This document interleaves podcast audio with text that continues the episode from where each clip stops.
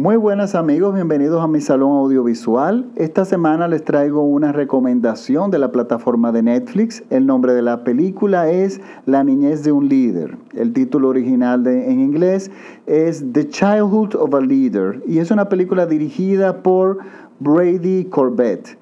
Lo habíamos conocido anteriormente en películas como actor, en películas como Melancolía, es un actor muy joven, nació en el año 85, que ha decidido ahora dirigir cine. Esta es su primera película y ha entrado, yo diría, por la puerta grande. Ahora, antes de continuar mi comentario sobre la película, yo quiero hacer dos recomendaciones. Número uno, esta película es muy intelectual no es para todo público. Se necesita tener cierta cultura de cinematográfica, yo recomendaría, que no se tiene normalmente en estos días. El público de hoy en día es un público que le, que le gusta y se le da el cine más masticado. Este tipo de película era bastante común en la década de los 60 y 70, pero ya no es tan común. Entonces es una película que sería difícil o a mucha gente no, la va a, no le va a gustar porque no la van a entender. La otra recomendación que yo voy a hacerles es que denle una repasadita a la Primera Guerra Mundial y el Tratado de Versalles antes de ver la película. YouTube está lleno de videos cortos sobre la Primera Guerra Mundial que son suficientes para, para refrescarnos ese, ese, eh, ese periodo de la historia. No es porque la película es una película de guerra y se basa en esto, no. Lo que pasa es que lo que rodean a los protagonistas es el Tratado de Versalles. Y aunque directamente no tiene que ver con lo que está pasando dentro de este hogar donde se desarrolla la película, sí tiene mucho que ver, muchísimo que ver. Entonces, eh, nos cuenta la historia de una familia compuesta por un niño, su padre y su madre. El padre es un representante, de, un representante del presidente Wilson de los Estados Unidos que es, ha sido enviado a Francia junto con su familia para preparar los detalles del, del Tratado de Versalles. El padre no tiene, no, bueno, como está eh, totalmente inmerso en este en, en, este, en la elaboración de, la, de estos documentos y la importancia que tienen las negociaciones, pues nunca, el niño, que es un niño como de unos 8 o 9 años, nunca ve al padre. Y la madre es una típica madre de clase alta de esa época, ambos habitan, tienen el mismo perfil, que no son afectivos con los niños. Son muy disciplinados, pero no son afectivos. ¿Qué pasa? En el transcurso de la película, que transcurre en un hogar, en el hogar, ellos se mudan de los Estados Unidos a Francia por esta, por esta eh, situación, por, esta, por el Tratado de Versalles, y resulta que se mudan en una mansión enorme, y esta mansión, que es del lado de la familia de ella, es donde transcurre prácticamente la película. Y el protagonista principal, que es el niño, resulta que es un niño que empieza a comportarse de una forma extraña, muy extraña, para ser un niño de su edad. Y esto no se explica. No hay una explicación de por qué el niño, no hay un trauma, no hay una violación, no hay nada. ¿Por qué el niño está haciendo todo esto? Entonces, es la intriga de la película que lo que nos mantiene ahí sentados. Ahora, antes de que inicie la película, inicia la película, inicia un, bueno, el realmente el inicio de la película es, son unas imágenes mudas, que al principio yo pensé que era cine mudo, pero realmente son documentos de la época, visuales, eh, fílmicas de la época, del 1918 del Tratado de Versalles. Cuando inician todas estas imágenes, Suena, inicia la música original de la película espectacular. Quiero hacer, darle crédito al, músico, que de hecho yo no lo conocía, lo acabo de conocer con esta película, todo aprendemos algo nuevo. Se llama Scott Walker y era muy conocido en los 60, muy admirado por David Bowie, pero esta es música orquestral, eh, música yo diría de ya de... Eh, de eh, otra área en la cual él no se conocía tanto. Pero resulta que, bueno, es maravilloso y el sonido de la película, bueno, no le quiero, eh, no, no, quiero ni explicar. quienes tengan un sistema de sonido la van a disfrutar muchísimo. Pero bueno, sin alejarme de lo que es la película, estas imágenes eh, de fílmicas de época que vemos están acompañadas solamente imágenes y música.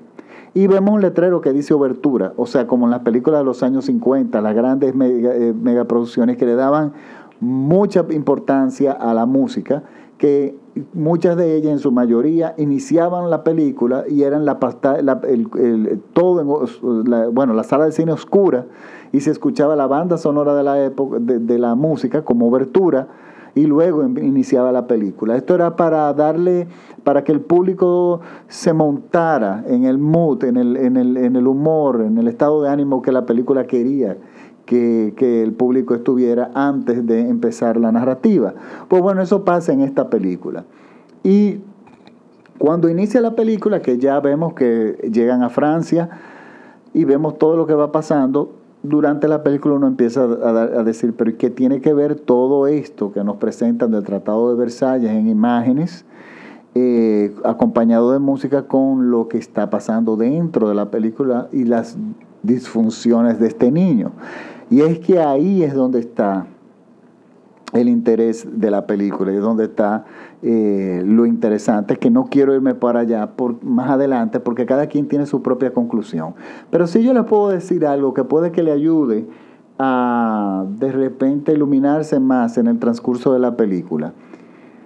Las guerras traen disfunciones o traen muchas veces resultados no esperados luego de que terminan.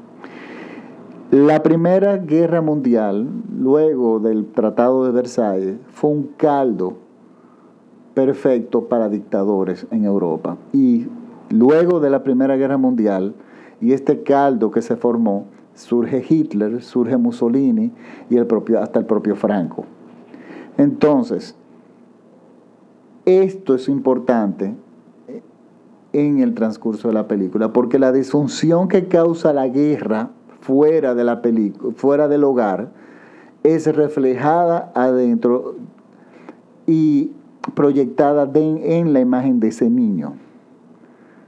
Entonces la película es sumamente interesante. El niño está estupendamente bien. Las actuaciones son geniales. Hacía tiempo que yo no veía un niño que, que, tuviera una actuación tan difícil, porque es una actuación difícil, y que lo haya logrado tan bien. Quiero, eh, la película le hace homenaje a otros directores, o sea que se ve que este joven director ha visto cine bueno.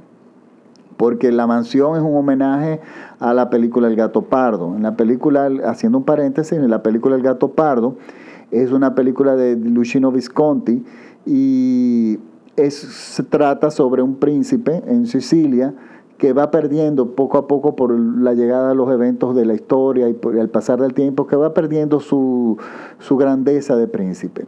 Entonces ellos insisten en vivir como, como príncipes con todos los rituales, pero vemos que la casa se le va poco a poco cayendo como que no pueden mantener aquello y poco a poco se va destruyendo, que lo que inevitablemente va a desembocar en algo que es la pérdida de, no se sabe lo que es, pero es la pérdida de lo que tú tenías.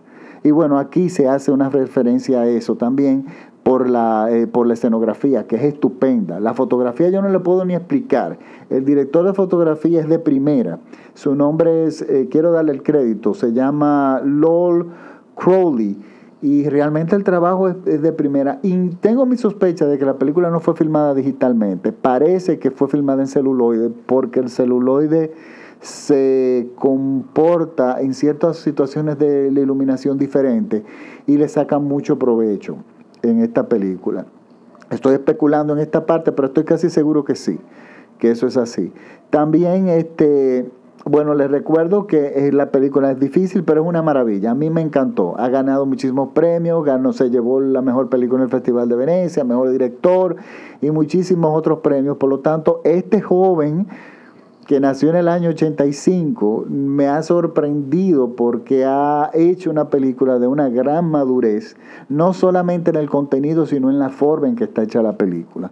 Por lo tanto, yo espero que la disfruten. No es para menores, y es una película que deben reservar para un momento en donde ustedes quieran eh, algo realmente, eh, un cine de pensar. Por lo tanto, los dejo con esta película, espero que las disfruten y nos vemos la próxima semana en otro episodio del Salón Audiovisual de Francis Poe. Recuerden que me pueden, pueden descargar mis podcasts gratis en la tienda iTunes. Si tienen un iPad, un iPhone, un iPod o un Apple TV, pueden descargar gratis mis podcasts y tenerlo ahí, lo van escuchando poco a poco porque siempre son recomendaciones de películas en plataformas digitales. También me pueden escuchar y descargar gratis en SoundCloud y en TuneIn. Igual. Por lo tanto, yo siempre pongo los links en mis redes sociales, por favor síganme en Salón Audiovisual Francis Poe, que ahí yo no, no solamente pongo la carátula de la película, el link a Netflix, link a los podcasts, sino que pongo música de cine, hago recomendaciones en la música de cine, pongo cortos y bueno, y hablo de muchas otras cosas, todo relacionado con el cine. También pueden seguirme en Instagram como Francis Poe, todo pegado, y en Twitter también, Francis Poe, todo pegado.